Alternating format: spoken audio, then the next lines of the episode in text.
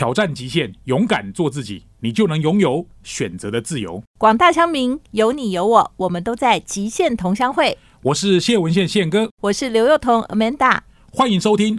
极限同乡会，欢迎收听极限同乡会，我是主持人刘幼彤 Amanda。今天呢，要送给大家的金句是：人生只有走出来的美丽，没有等出来的辉煌。其实问我们常常都坐在那边想想说，啊，我明天可能希望能够做到什么啊，能够得到什么呀，或者是说我期待自己能够变成什么呀？但是呢，我们常常想的多，做的少。所以坦白讲啦，如果你什么事情都没有开始尝试，你大概都不会知道这其中的酸甜苦辣。所以今天呢，要跟大家彼此共勉的就是，如果我们想到什么，我们就去做。或许在做中，你就会得到你想要的，也或许你就得到你可能下一步。更想做什么？今天跟大家这样分享。我们今天请到的这个特别来宾呢，也非常的有意思。因为每个孩子都有他的潜能，但是我们有的时候，或许我们希望孩子实现的都不是他的梦想，而是我们自己的梦想。欢迎收听《极限同乡会》，我是主持人刘幼彤。今天呢，我要跟大家介绍的特别来宾呢，其实跟我们新竹在地的听众朋友的话，应该很有渊源。因为呢，他在这里有一间学校，那这个学校呢也很特别。学校里所有的教学方式呢都是 project base，就是没有我们以前那么多希望说孩子怎么样考试啊，或者说通才教育。因为我曾经看过一个非常特别的事情，他就问说是什么都会比较好，还是专攻一样事情比较好？就有人举手问了这个有名企业的创办人，就这个企业创办人就跟他讲说，如果你是学生的话，就什么都会比较好。因为这样的分数会比较高，但是如果你在社会上的话，你就是要专精一两样。那奇怪了，怎么会我们学的跟要去社会上做的事情是两个极端呢？到底我们的教育能不能培养出我们未来需要的人才呢？今天我们在现场请到的就是新竹亚太美国学校的校长朱家明朱校长。各位听众，大家好。今天校长到我们这边来，我知道校长最近出了一本书，哈，就是要放手让孩子飞。那可不可以先跟我们谈一下，就是你为什么会想要出这本书？这个书的内容，你最想要表达的是什么？其实我开始起心动念要去做学校，也是因为一个妈妈的缘起。然后就是因为我们都是读书考试上来的，可是到国外去再回来以后，我的想法不太一样，觉得孩子的成长可以非常不一样，然后孩子的学习也可以不要锁在课本和考试里面。所以我自己在家里开始先实验。把美国的一些东西带回来，然后在家里开启了一个小学堂，自己教自己的小孩又唱又跳。大概在他入学前的时段，都是我自己在家里跟孩子们做不同的学习。那这个学习中间，让我好像又回到了我小时候的记忆。可是不同的情形是。整个时代的背景不一样了。我们以前是坐在一排一排的桌子前，可是当我跟我小孩子一起做各种各样的活动，还有跟他们一起做呃科学的实验的时候，会发觉到我们根本不需要课桌椅。所以你会发觉到，学习的空间不是绑在课桌椅的旁边，或是绑在一个空间里，它其实是随时随地都可以的。那其实这个，如果我们现在回头看，我觉得那已经是一个小小小小的 project base 的一个企学校，一个小企。所以接下来就变成说，当你小孩要入学的时候，你就找不到一个可以延续你这样子的一个学习方式的地方。是因为即使我们后来进了国际学校。其实国际学校跟台湾的学校是只是用英文，然后学习方式一样，其实换汤不换药，所以你会发觉到孩子也是在那边守着课本，然后准备考试。所以我是改成用英文上课，只是改成用英文上课，这是其实台湾很错误的方式来看啊国际国际教育，因为国际教育并不是只是换了一个语言。后来我本来是在大学教书，可是呢，因为看到。有来国际学校，还是让我孩子做一样的事情，所以索性就是留职停薪一年，回到家里来试试看学校课后我们能不能自己做一些什么事。哦，就是说你想要补强那个不足的部分。对，也就是说，因为原来我去的那个学校非常非常小，什么设备都没有，那我就在 after school 的时候安排了很多很多不同的活动让孩子做。其实。在我两个孩子小时候，我们好像印象中没有超过九点睡觉的，就是八点多就已经上床了。嗯真的啊对，而且在一到六年级的时候，几乎每一天读书的时间，就是真正可以拿起笔来写字、做功课的时间，不会超过半小时。哦天哪！你现在让许多的父母就疯掉了。现在父母最大的梦魇就是小孩永远功课都写不完。那是因为你不用重复的练习，他懂了就好了。其实重要的可能到底是理解还是背诵？对哈。其实国内的教育或者应该说传统的教育方式，就是很重视记忆跟背诵嘛。而且像科学，我们家其实在那个时候，我们订了很多很多各种不同的杂志，是从国外来的。我觉得国外的儿童杂志编得非常非常好，它是月刊，所以它的月刊里头，我们就会分门别类的，有科学的，有文学的，有历史的，有艺术的，有考古的。那他们是几岁的时候你开始办学校呢？其实是我老大八年级的时候，我已经走在那个最难决定的十字路口。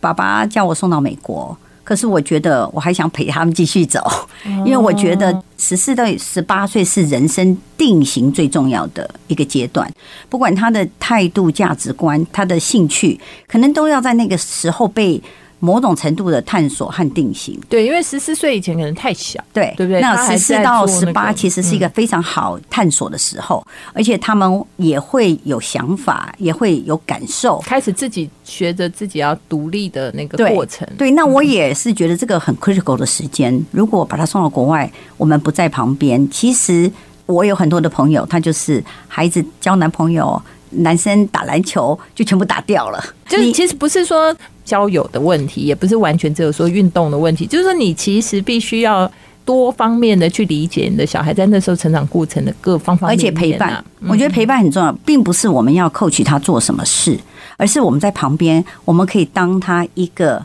support。我后来发觉到，还好我做了这个决定，让他在台湾到十八岁才出去。我觉得这个 foundation 打的真的很好，所以即使孩子出去以后，你会发现他非常敢去拥抱他自己喜欢的事情，然后你也看到他发展出来了，就是对自己喜欢的事情的那种责任感。懂。所以其实这本书的缘起，我稍微看了这个书的整个结构，其实主要先是谈了很多你当时为何办学嘛，哈。那当然就是从你自己教小孩的经验，也某种程度是从。呃，你找不到一个觉得更合适小孩的学校，所以你开始觉得说，那不如就自己办一个，对哦然后从这个开始，真的哈，就是人家养牛，就是要喝牛奶的话，你是直接就是开牧场养牛，而且对不对？guarantee 很新鲜。好，我觉得刚刚其实有很多的重点啦，就我觉得很多听众是父母的，大概心里都跟校长有一样的想法，就是说，如果我希望孩子独立思考，又希望说他能够拥抱梦想，但是我们事实上在这过程当中，是不是有一个更好的方法去引导他学习？我觉得这是大概所有父母亲对现在教育的一些质疑，或者现在对教育的一种焦虑，这样。好，等一下广告回来的时候，我们再来听听校长的下一步，就等于说他办了学以后，他又把这个学校打造成什么样子。欢迎回到极限同乡会，我是主持人刘幼彤。极限同乡会在每周五晚上七点到八点在 FM 九六点七环宇广播电台播出，隔周五的早上呢也会在重播，在各大 Podcast 平台呢也可以搜寻这个极限同乡会。那由我跟宪哥呢分别在不同的礼拜呢为大家服务，那这个内容呢其实包罗万象。今天呢我们就请到的是新竹亚太美国学校的校长朱家明朱校长呢，跟我们谈谈他办学的过程。因为新竹亚太美国学学校是一个很特别的学校，因为它所有的学习大概是采取这个 project base 的这个学习方式，那也不特别的重视什么分数成绩，但是当然因为需要怎么样去发展这个孩子的天赋，就成为这个。呃，学校很重要的使命嘛。那刚刚我们跟这个校长谈到，就是说他当时为什么办学。那我们现在就要谈一谈说，那办学以后，你希望这个学校里头达成哪些任务？就是给小孩什么？首先，我觉得这个想法，每个人不一样的这个想法，其实也是来自我自己两个小孩。我是同父母生出两个孩子，完全不同，兴趣不同，想法不同，嗜好不同，然后学习的方式不同，所以当时让我好好的去检讨，我们是不是应该把所有的孩子都是从同一种标准来看？其实，因为我自己生出来的两个孩子都没有办法，所以这是大大的帮助了我在办学的时候，我用一个更宽广的心来接受各种孩子的不同职性。然后经过十六年以后，我更觉得学校要强调的绝对不是孩子的同职性，而是要强调孩子的异质性，因为每一个人都不一样，才有所谓的创作。然后才有所谓的这个，我们讲改良，也才有所谓的 innovation。如果每个人都一样的话，想法一样，做法一样，然后结果一样，我们就没有所谓的创新了。对，哎，那我可以跟校长谈一下，就是说在那个书本里面啊，我其实看到一个还蛮有趣的学生，因为你用了很多学生的故事来写这本书嘛，哦，放手让孩子飞。其中有个学生，他就自己提到，他的意思是说，别人可能大家都有一些专长的科目。就是有人什么数学好啊，有人那个语文好啊，那有人甚至科目都不好，但是他很会画画啊，很会唱歌啊，但是他什么都不会。然后有一天呢，那个校长好像你就问他说：“那你到底喜欢什么？”那个学生就跟他说：“我喜欢吃。” 我看到我真的快笑死了。那你可以跟我们谈一下这个学生的例子吗？我觉得他是蛮极端的，就什么都不要，只要吃。其实这个学生他的故事还不是只有这样，他是一对双胞胎的哥哥，所以在双胞胎的妹妹，她是一个非常会读书的小孩。哇，糟糕！他是从小压力非常非常会读书，所以从小学到国中到高中，他是呃国中来我们学校一年，然后回到台北，高中又来的。对，是当他的妹妹功课越好的时候，其实。这个学生他的整个自我是越下的，自信也很低落，对，就整个自信都没了，而且你会发觉他的差距越来越大，所以最后是我跟爸爸说，也许可以把他们做成这个连体婴，把它切了，让这个妹妹跟哥哥某种程度的分开，所以那时候妹妹就到了美国去 boarding。然后找了一个好学校去 boarding，其实我是接受了这个什么都不会的哥哥。然后真的，所以说第一个策略上要先分开，不要让他在彼此影响。对对，因为我觉得那种尤其是兄弟姐妹之间的，我我在我们学校也看到了那种无形的比较，其实都给孩子很大的压力，因为以为。同父母生就一定相同，绝对不是这样。而且其实我觉得，因为我自己也有这个经验，因为我小孩有两个，也是年纪差很近，然后所以呢，从小到大的时候，都会觉得说一起处理比较容易哈，一起出去玩，然后一起去哪里参加什么营队，一起去做什么，一起去做什么。但是后来我发现我错了，因为你在这一起的过程当中，好就是可能很好，但是它其实会衍生出很多问题。那你讲说你接受了这个。只要吃的孩子，你是怎么样？然后呢？因为我觉得这个爱吃的小孩，其实他的人的 EQ 很高哦，真的。对，你知道吗？就是因为他不能读书，所以他就学会做人。生命总会找到他的出口。对，那基本上我们会鼓励他能够尽量去试着。可是因为对他来讲，他小学到国中的底子没有打好，嗯，所以事实上。即使他做了很多的努力，其实这就是垂死中的挣扎。那在课业上了，对，在课业上，所以我从来就不相信每一个人就只能限于那个因素理化什么我们所谓台湾的八科里面，就一定要读书。对，或没有，应该是说我们可以读书，是不是一定要读这八科里面的书？因为我们从小到大就是固定的那些科嘛。对，可是这个世界不是用这八科组成的啊。我们有很多世界的各种不同的行业，它是在这八科之外的。所以当这个孩子跟我讲，我问他说：“呃。”他说：“潘妈，我已经尽我的力了，可是我真的没有办法。我以前是不爱读书，可是我现在很认真的读书，我是我读不起来。所以我就问他说：‘那你喜欢什么？’他根本就毫不考虑的跟我说，他就喜欢吃。所以我就很好奇他的吃的缘起是什么。我就问他说：‘你为什么知道你喜欢吃？’他说：‘因为从小爸爸都带他们到好的餐厅去吃，所以呢，好的餐厅就开始训练他眼睛去看好餐厅的 deco。’就是他的装潢，他的气氛。然后呢，他爸爸是一个很讲究吃的人，所以他就开始训练他的舌头，他就开始吃吃吃，越来越会吃。好，这是第一件事。那他告诉我，因为我很害怕，他那时候是骗我的，只是想要找一个借口 骗我的。对他不读书，所以我就问他：“那你煮饭吗？”他说：“我煮。”我说：“那你做面包吗？”他说：“我做。”我说：“那你做？”意大利面吗？他说我做。哎，这时候我就非常好奇了，我就说你什么时候开始觉得你喜欢这个做 cooking 这件事？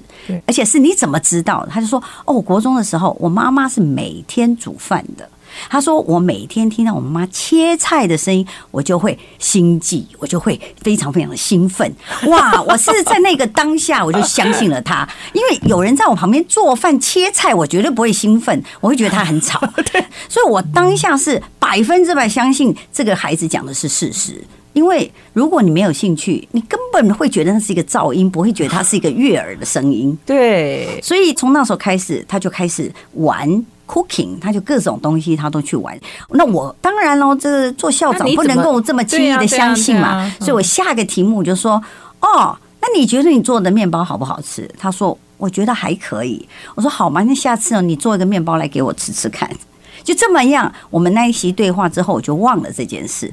然后隔一个多礼拜，因为我那时候都是到晚上很晚才回去。那我们办公室也有习惯，是他们去买东西的时候会在我的就放桌上。对，所以有一天七八点了，我就看到一条面包，所以我就拿起来吃。我就发现哇，这面包真好吃！哎，对，哪里买的？所以我隔一天就问办公室人，请问一下，这个你们昨天放在我的面包是哪里买的？办公说没有，我们都没有放面包。我啊，我这时候才恍然大悟，是我学生的。所以从那时候开始，我只做一件事，我要 support 他，因为今天他喜欢吃，他也可以吃，然后他有能力去尝，而且他也实做。所以这件事只有告诉我，往他这边去 support，他绝对可以走出一条大的路。当然呢，对我来讲，我下一个议题就是他有一个开电脑，就是这种科技公司的爸爸，我要怎么去说服他爸爸？爸爸，他今天书念不好，他得要去，他煮东西，他可以去做 cooking。所以呢，My God，对我来讲，其实我觉得，如果我都不敢去跟他爸爸讲，这孩子就没有未来了。所以我鼓起了勇气去找了这个科技的爸爸，跟他坐下来谈。我说。是不是你带了你儿子入世，然后让他吃好，然后有办法去？他是始作俑者，对，他是始作俑者。其实孩子的兴趣都是环境嘛，对，啊你就是有这样的环境才会好。这个环境就是我们提供了孩子去探索的机会。嗯，是他爸爸经常带他去各种不同的餐馆，他也的确就探索了，他就探索了吃的世界、食物的世界。所以我后来就跟他爸爸讲说，每一个人都有每一个人自己的专长。我说你。但是他爸爸在一开始的时候听到这样，有很排斥吗？呃，当然有一点难接受。可是我觉得他还是一个很棒的爸爸，因为我就一直跟他讲，我觉得各行各业都是成功的人，因为他们那时候自己也去江镇城的哦，去跟人家 make appointment。江镇刚来的时候，他们就去 make appointment。所以或许世界也在改变了，对，慢慢的也能接受有各行各业不同的佼佼者这样。我就说你怎么知道你儿子不会是第一个个江镇城？对对，OK。我说那也是一个很成功的一种典范呐，真的。所以我觉得现在我们在收听这个节目。目的，不管你是父母还是小孩啊，我觉得。其实这个故事都给我们一个蛮大的启示。第一个就是说，做父母的，你常常在对自己的子女去做要求的时候，你希望他达到什么？到底是真的孩子的期待，还是你的期待？然后你的期待真的是为他好，还是为自己没有办法达成的梦想或自己以为安稳的世界？然后第二个事情是你能够接受你的孩子是拥有一种多样性的。那我觉得还有另外一个启示，就是说是有哪个学校的校长会去问小孩说：“ 那你不读书的？”话，你到底喜欢什么？还能够接受说他就爱吃这件事呢？好，其实今天很开心呢，就是新竹亚太美国学校的校长朱家明朱校长呢，在现场跟我们谈放手让孩子飞这个议题啊。那待会儿我们还有更精彩的节目，欢迎回到极限同乡会。今天呢，在现场是新竹亚太美国学校的校长朱家明朱校长 Pamela 来跟我们聊一下哦，怎么样放手让孩子飞？其实这个议题呢，大家都是叫做。绑架戏，绑架背，就是嘛抓太紧了，很怕孩子被你掐死了；然后放手呢，怕说孩子飞了，不知道会不会折翼这样。所以其实我觉得做父母真的太困难了。那刚刚我们提到这个案例呢，就是说小孩什么都不行，什么都没有办法念，然后呢，唯一的嗜好就是爱吃。好，那在这里到底怎么发展了他这个？爱吃，但是可以把吃转做实作的部分。但我觉得比较感人的是，后来他到美国去以后，他的改变嗯在学校就看到了哦，真的？为什么？因为我们十一年级的时候在谈，就是将来何去何从。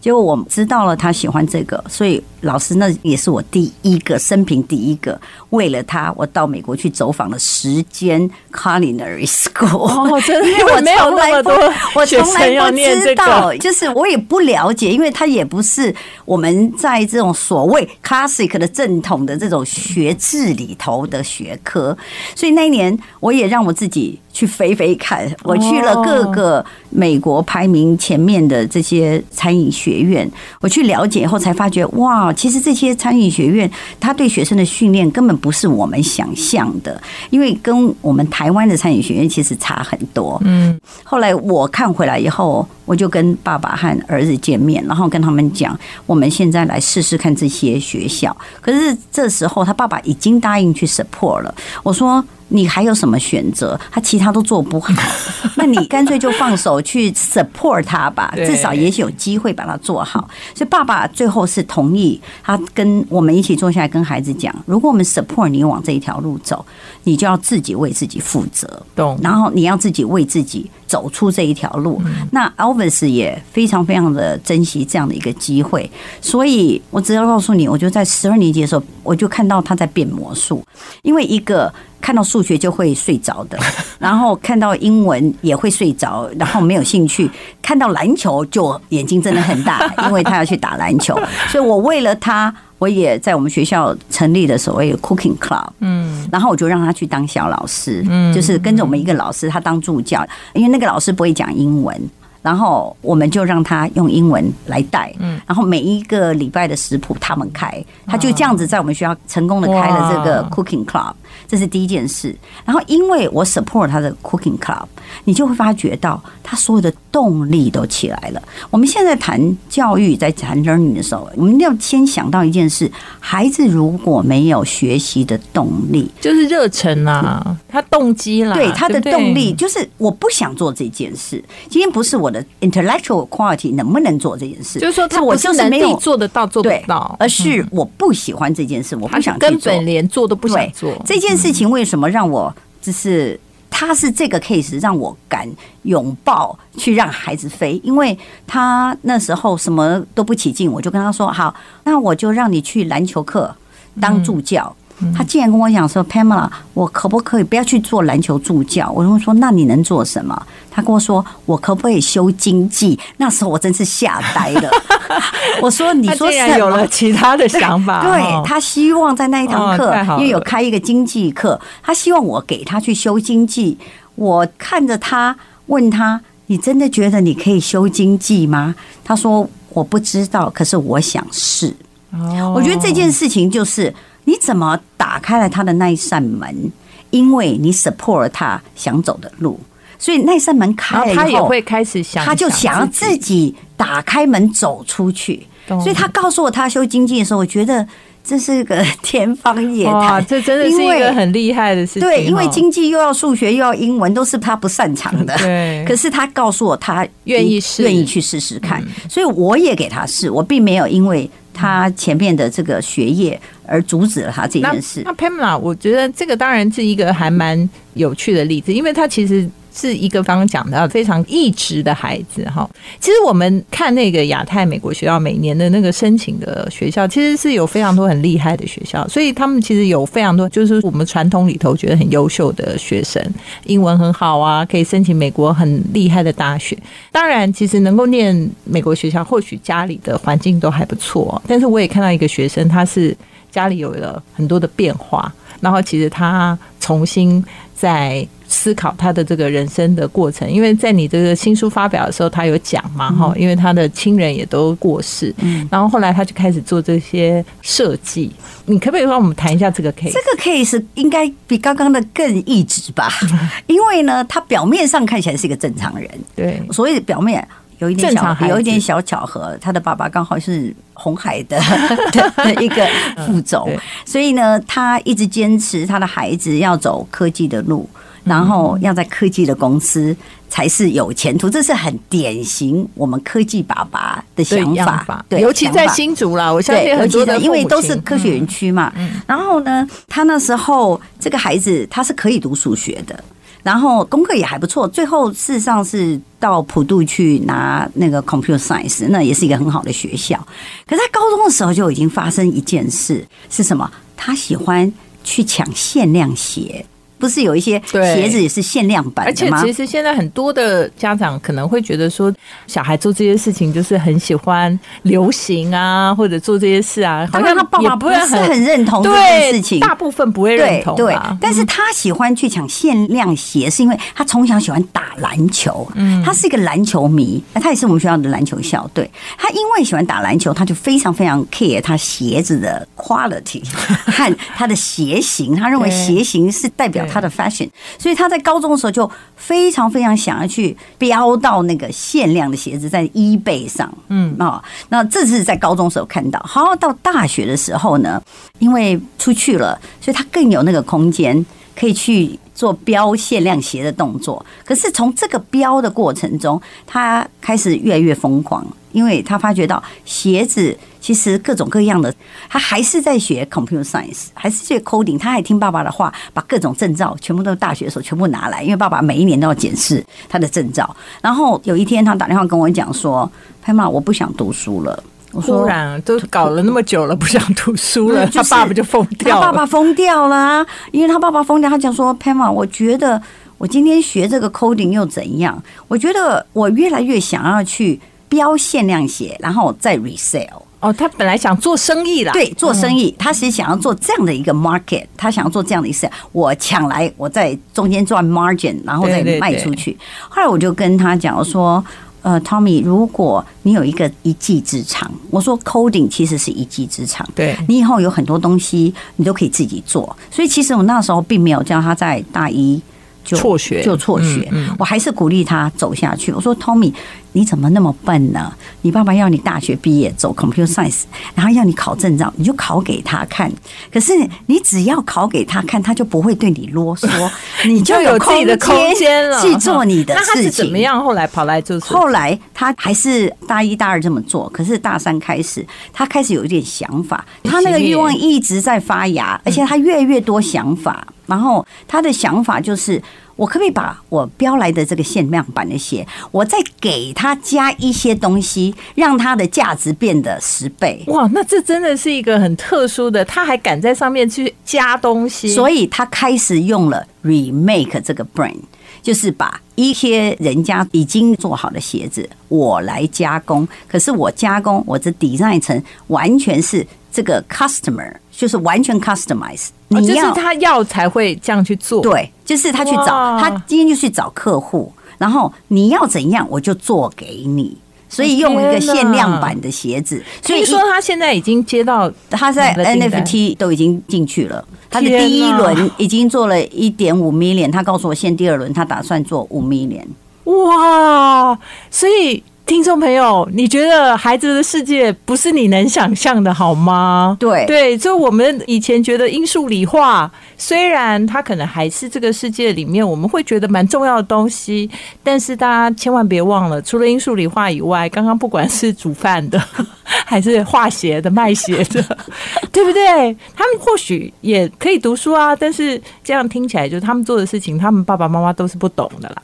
而且 也基本上不太赞成。那么不赞成是因为他们也不懂嘛，所以就是表示说，其实孩子为什么要放手让孩子飞？因为孩子的世界跟我们的世界真的不一样。我很想要在这里跟大家分享一件事。前一阵子他到我们学校来，嗯然后我就问 Tommy，我说：“Tommy，如果要你重新定义你自己，你会怎么去谈你自己？”他说：“我绝对不会说我是一个工程师。”那他会他说：“我现在认为我是一个艺术家，我是一个设计师。”他还特别跟我讲这件事。那时候他说：“虽然我可以做所有的 coding，可是我一直认为这是我现在只想做艺术家，我只想做设计师，我想要做这种有人文的东西。”对他那时候不想要跟电脑为伍。对，可是事实上，我们鼓励他还是在大学的时候去学，这是让让他可以自己一个人去做网页，做其实对所有东西他都不用找外面去委就外是。说，这个世界上也没有什么会浪费的事对情，反正走过必留下痕迹。欢迎回到极限同乡会 FM 九六点七，我们每个星期五晚上的七点到八点呢，陪伴你这一小时。今天呢，我们在节目现场呢，邀请到的是新竹亚太美国学校的校长朱家明朱校长，他跟我们谈了很多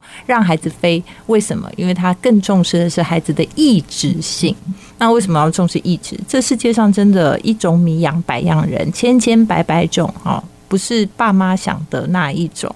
但是其实我们追根究底的去想说，为什么爸妈都会希望孩子做某一些他们期待的事呢？我觉得大概可能是根源于两种问题啦，一种就是说恐惧嘛，就害怕说孩子将来对可能没有什么谋生的技能，不安全然后第二种呢是可能自己有些什么样子比较未达成的一些梦想跟愿望，哈，就是说可能自己以前想做医生没做到，还是以前想做律师没做到，这样哈，所以可能一种是源于他。对孩子的关心，恐惧他将来没办法自力更生；另外一种就是觉得说，哎，自己有什么梦想，可能希望自己的下一代去完成。但不管如何，我觉得从刚刚的几个故事，我们都会知道，就是孩子真的跟你想的不一样，而且他们面对的世界也不一样。那我们可不可以请校长谈一谈？因为我觉得啦，哈，其实处理孩子当然很困难，但是我觉得面对家长应该更困难。绝对两百 percent，而且其实啦，我也听过很多说法，就是说，因为他们常常很多外界人都会觉得说，哎、那个新竹亚太美国学校这个申请美国大学的成绩都很好嘛，所以就会觉得说，哎、我把小孩送到这边，我应该可以有一个很好的保障啊，觉得说我将来可以申请很好的美国大学。但是这真的是你想做的吗？还是你觉得应付这些家长对于这些的期待跟要求的时候，你到底要怎么去教育他们？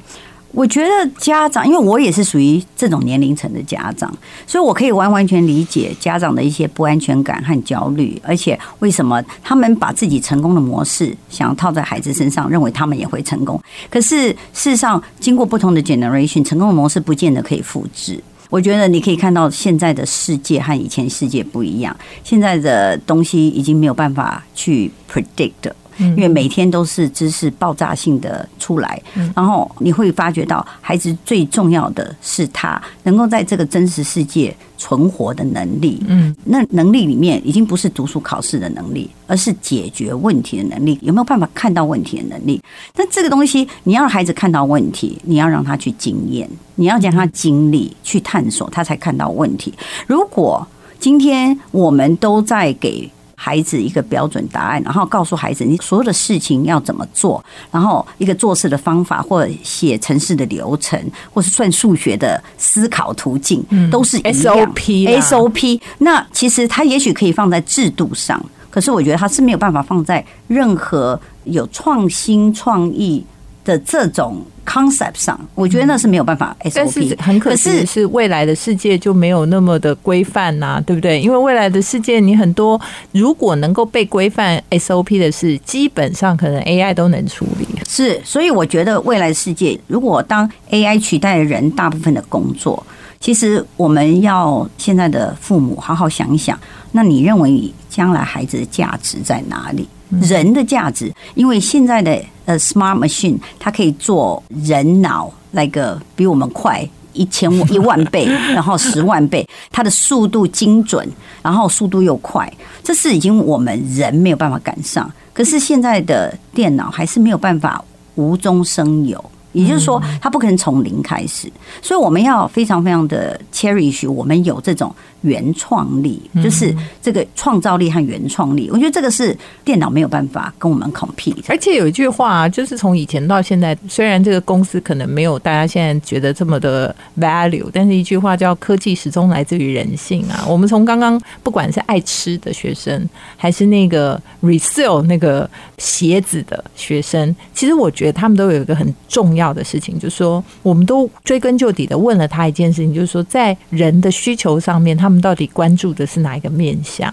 对，因为刚刚我们讲的，可能比如说你说英数理化这种，或者是说学 coding 什么，它是一种技能，但是你并没有去思考说这些技能到底在面对人们的需求的时候，你到底对到的是什么面向？但或是我们说它是一个知识，对，那但是你看刚刚那个要吃的，或者是要做这个鞋子，他们都是真真实实的从他真实的生活里面去感受的一种有需求在这里，所以我想要去满足那个需求，所以那个才是真正人能够发挥创造力的地方。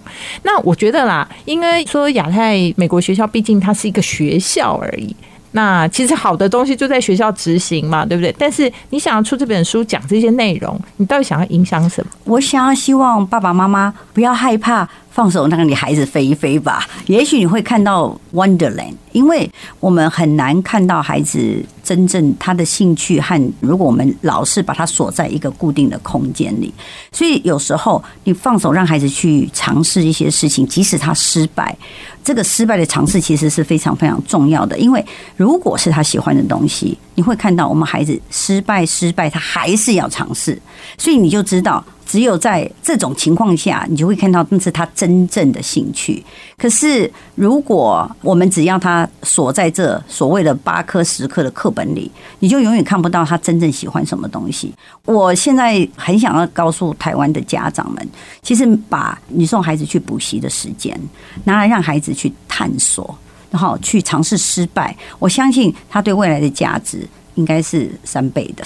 嗯，所以不是说你一定要把小孩送到某一个学校去读，而是你的心态上，可能你必须要重新改变对小孩子的一些看法。应该说，你是不是要重视 learning 的本质改变了？对，learning 已经不再是从书本上去 learn，你可以从真实的生活里去 learn，还从 internet 的世界里去 learn。呃，生活才是最好的老师，生活才是真的孩子以后要经历的世界。其实那些分数。十年后真的没有人 care 他现在是第几名，好吗？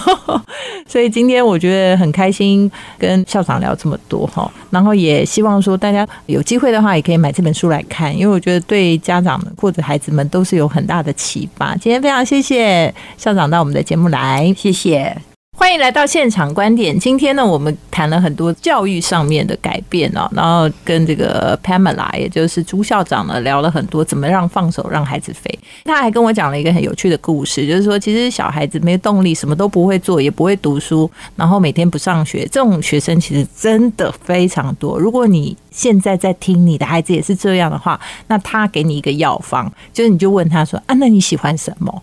那呢，不管是他喜欢吃喝玩乐都可以，因为事实上吃喝玩乐才是人真正的需求呀。大家不是因数理化，那个完全什么都不干的学生呢，他就喜欢车子，所以 Pamela 呢就鼓励他说：“那你要不要试试看车的设计呀？”哈，那学生很害怕，说：“我没有设计过。”然后他就跟他说：“没有，你不是没有设计过，你是从来没有尝试过。”就最后那个学生竟然去上了一个国际上非常有名的艺术学校，所以人只要找到自己喜欢的东西，或许很多事情他都可以克服。今天的现场观点呢，就是告诉大家，其实如果你的孩子什么都不喜欢，什么都不想要，他一定在吃喝玩乐里面还是有一样他可以做的。好，谢谢，我们下周见。